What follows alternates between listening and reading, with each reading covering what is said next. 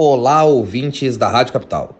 Os partidos Democratas e PSL não existem mais. É que o Tribunal Superior Eleitoral aprovou, na sessão noturna de ontem, a fusão das respectivas agremiações, formando agora o novo partido União Brasil. Antes, com os números de urna 25 e 17 respectivamente, agora o novo partido terá o número de urna 44. O novo partido terá a maior bancada do Congresso Nacional. Atualmente, na Câmara, o PSL possui 55 deputados e o DEM 26, resultando em 81 deputados federais. Já no Senado Federal, são cinco senadores do DEM e dois do PSL, chegando num total de sete. O partido ainda tem três governadores: o de Goiás, Mato Grosso e Rondônia, 552 prefeituras e 129 deputados estaduais e ou distritais. Com a mudança, União Brasil terá acesso a 1 bilhão de reais do fundo eleitoral. Segundo o presidente do União Brasil,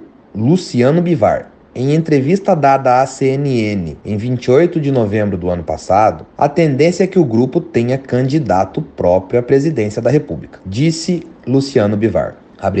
Tenho falado muito com o MDB, com o PSDB, até ultimamente com o Podemos. Então, a tendência é nós termos um candidato único. Mas de toda sorte, da forma como foi feita essa junção do DEM com o PSL, formamos hoje a maior bancada da Câmara Federal. E certamente nós não vamos ser coadjuvantes. Vamos ter uma candidatura própria e é nesse sentido que a gente está trabalhando nesse momento pré-eleitoral. Fecha aspas. Por fim, agora digo eu, sabemos que no começo de março se abrirá a janela partidária para a troca de partidos dos deputados, o que possibilitará a ampliação ou a redução da bancada do União Brasil, a depender das conversações desses próximos 60 dias. Vereadores eleitos pelo DEM e pelo PSL não têm direito à janela, mas certamente buscarão outros partidos caso não concordem com a fusão, o que acabará ocasionando uma enxurrada de ações na já agitada Justiça Eleitoral. É, minha gente, o ano eleitoral começou com tudo. Comentário de Rodrigo Sirineu para FM 101.9.